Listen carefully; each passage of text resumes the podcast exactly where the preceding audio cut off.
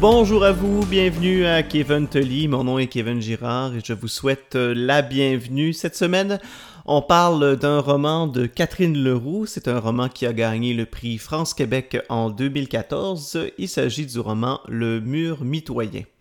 Avant de commencer, j'ai une belle nouvelle à vous annoncer. Euh, récemment, j'ai lancé ma chaîne YouTube. Alors, c'est c'est pas une chaîne YouTube directement reliée euh, à ce balado, Kevin Tully.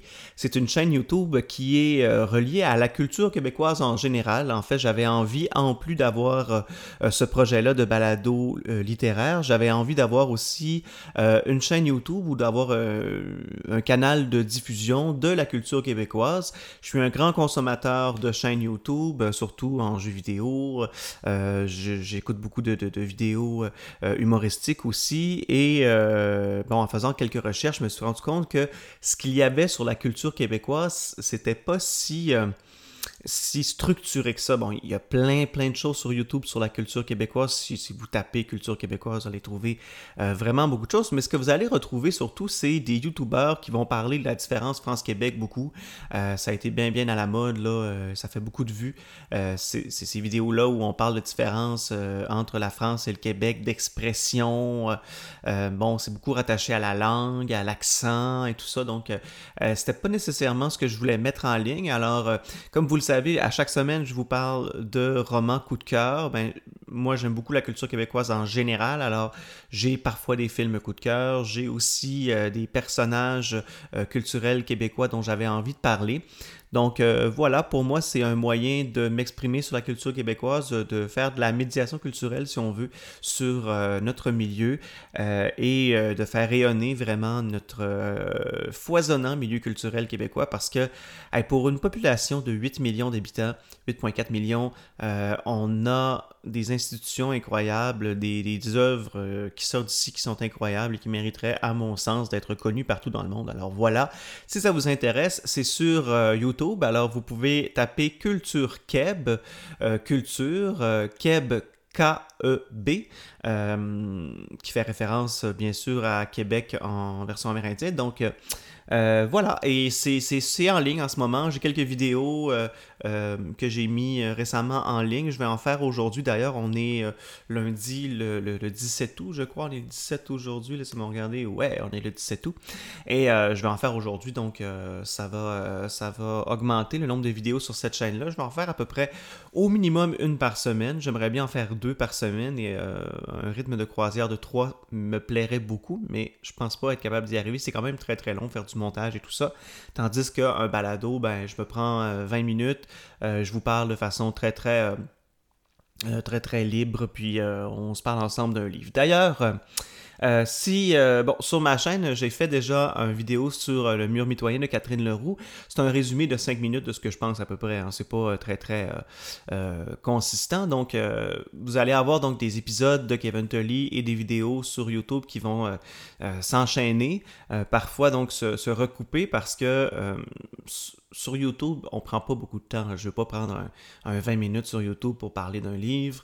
Euh, moi, je trouve pas ça intéressant de le voir à l'écran nécessairement, de me voir en parler.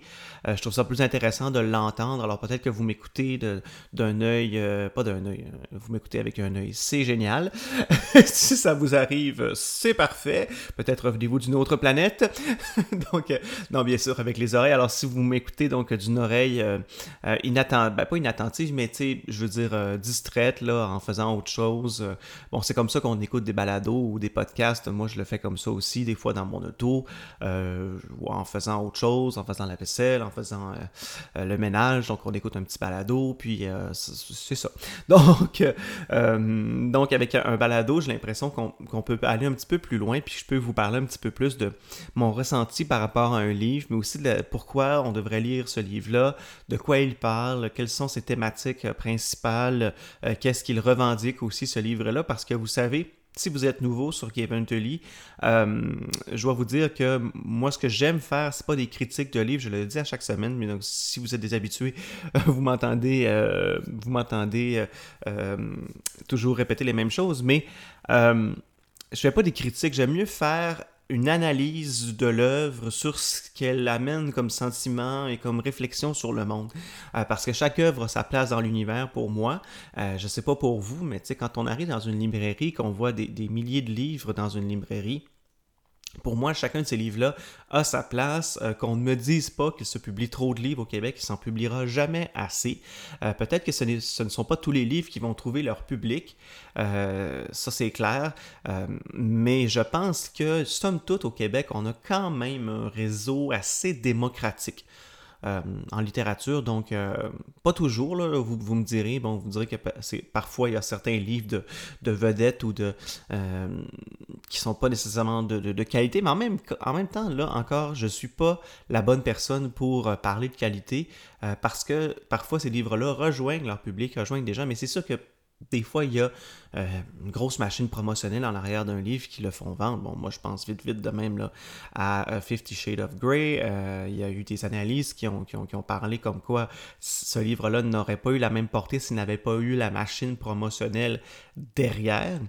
Alors, euh, bien sûr qu'il y a ça au Québec, mais je trouve qu'il y a quand même une grande diversité d'éditeurs. Il n'y a, pas, euh, a pas genre deux, trois gros éditeurs qui ne font que publier, et c'est juste ceux-là qui publient. À travers le lot, il y a des petits éditeurs qui, vont réussir à trouver leur place parce qu'ils publient de la qualité, parce qu'ils vont trouver un, un public, et ça, c'est super intéressant dans le milieu culturel. Alors, pour moi, chaque livre a sa place et c'est pour ça que je me suis positionné sur je ne ferai pas de critique, c'est pas mon, dans mon intérêt, ça me tente pas. Euh, au contraire, je vais relever euh, les bons côtés de chacun des livres, je vais relever ce qu'il m'a donné comme émotion parce que chaque livre me donne une émotion.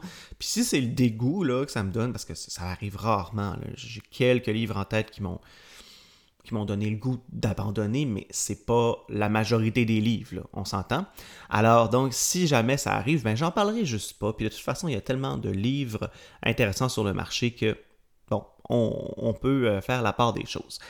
Alors, Catherine Leroux, avec le mur mitoyen, bon, c'est presque cliché de dire ça, parce que vous voyez, je viens de vous expliquer de la façon dont, je traite mes livres, de la façon dont je, réfléchis quand je lis une œuvre.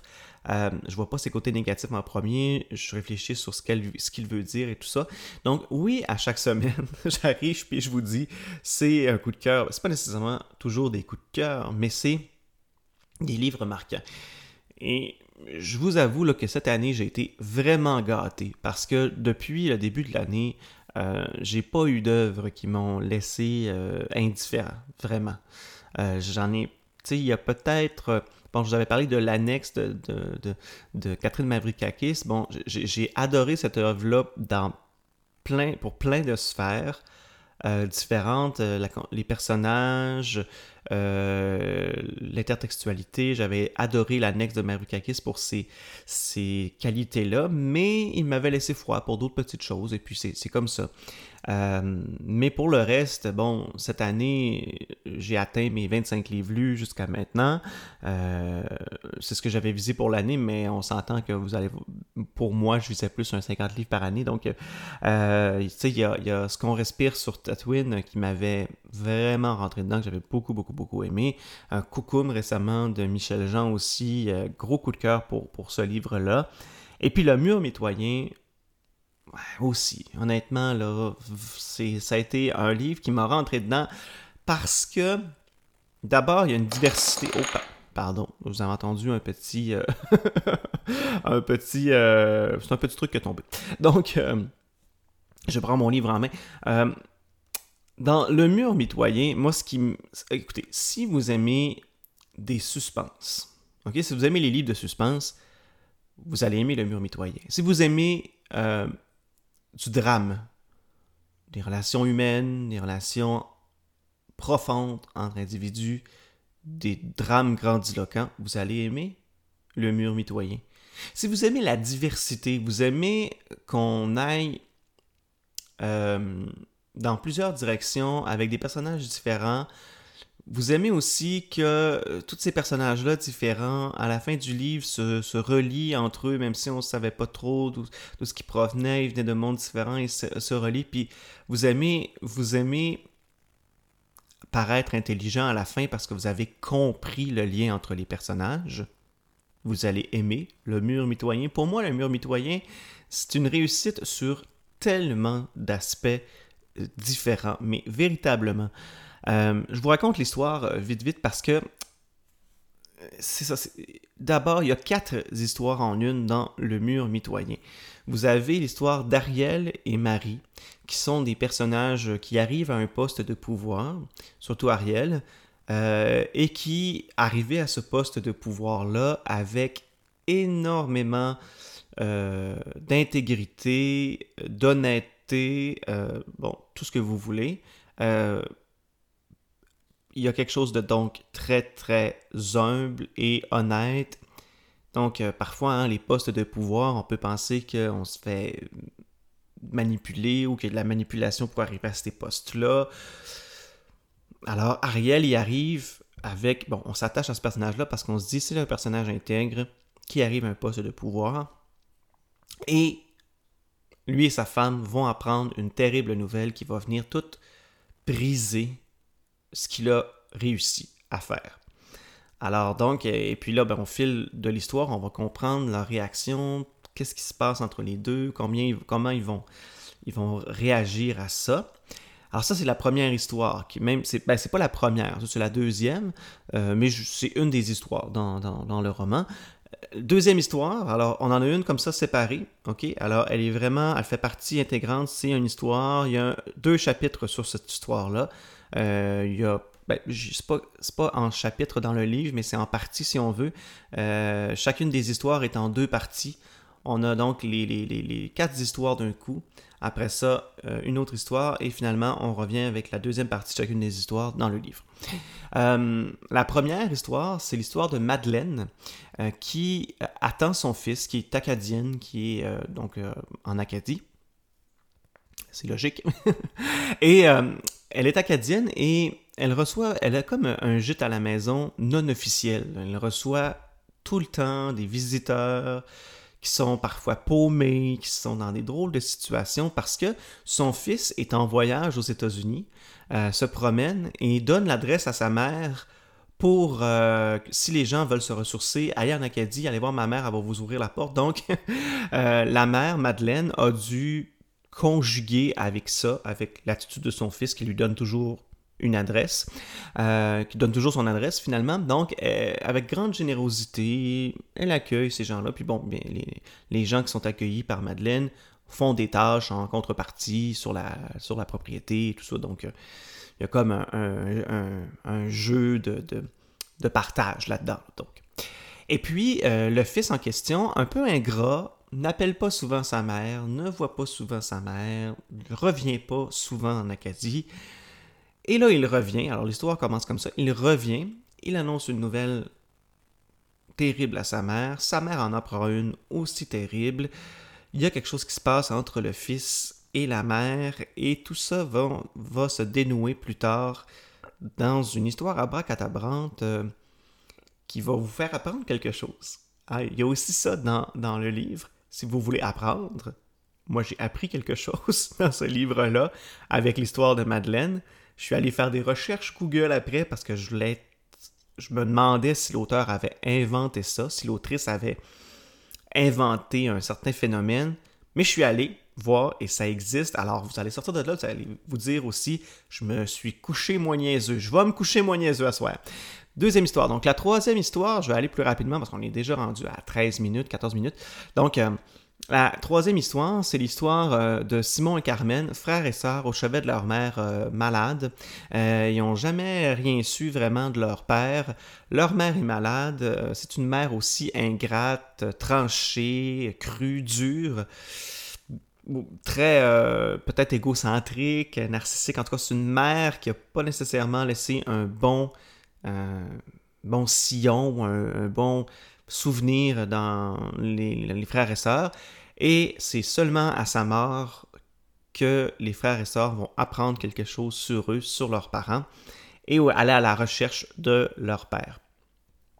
Donc, euh, et à travers ça, il y a une petite histoire qui est tout petite, qui est celle de deux petites filles qui se promènent près des rails de chemin de fer Euh, et là, c'est vraiment mignon. Les deux petites filles, euh, bon, ils se rendent dans une épicerie, euh, choisissent des bonbons, ils ont quelque chose, bon, et ils vont aller vers la rail de chemin de fer pour jeter un sou sur la rail de chemin de fer. Je vous laisse là-dessus, sur l'histoire-là. Donc, quatre histoires comme ça qui se chevauchent.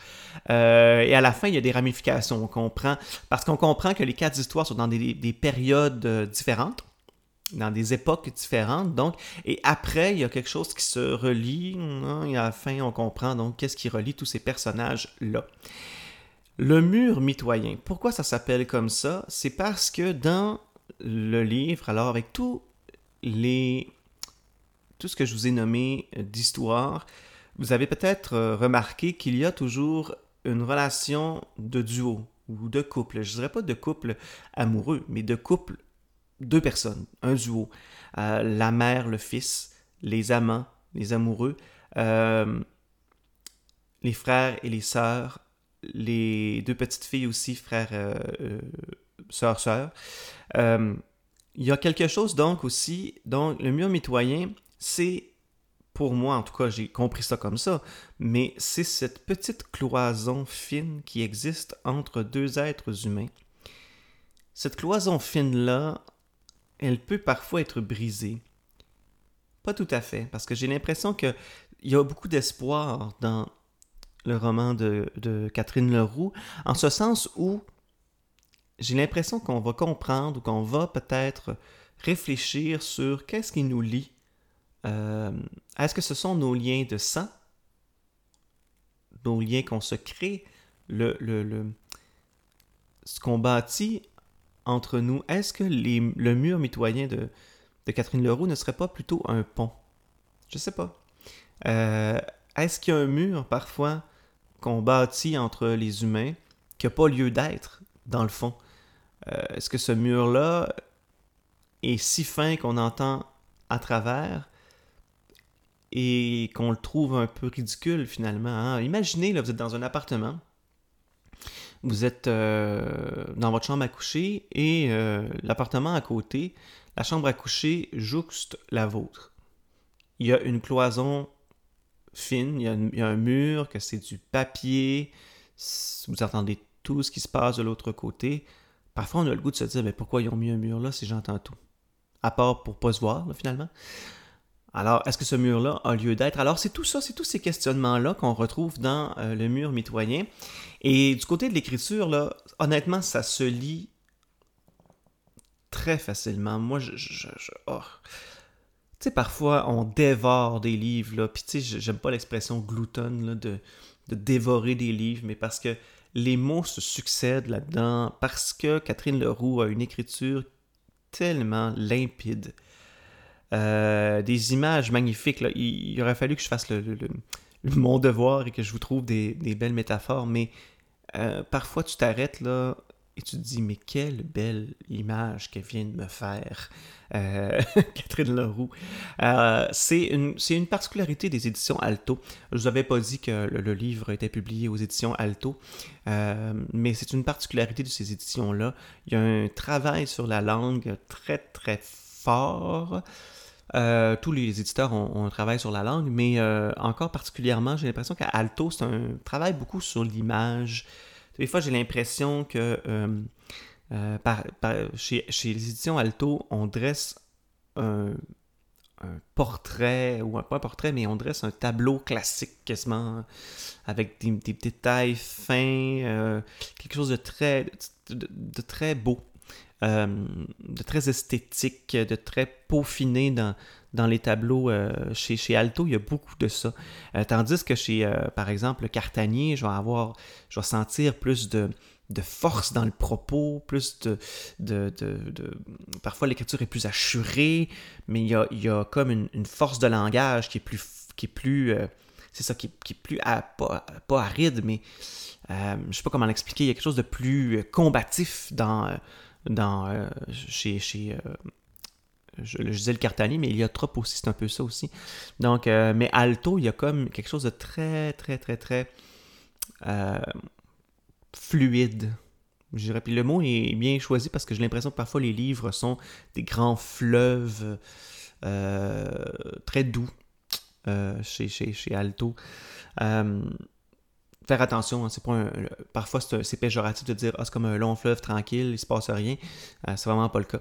Euh, moi, je parlais de la beauté du paysage. Alors, donc, pour résumer, bref, euh, le mur mitoyen s'adresse à vous si vous aimez avoir plus d'une histoire en une et si vous aimez que ces histoires-là se rassemblent et si vous aimez véritablement vous attacher aux personnages et surtout avoir des personnages qui sont dans une relation de dualité mais qui à la fois aussi euh, ont des liens tangibles entre eux.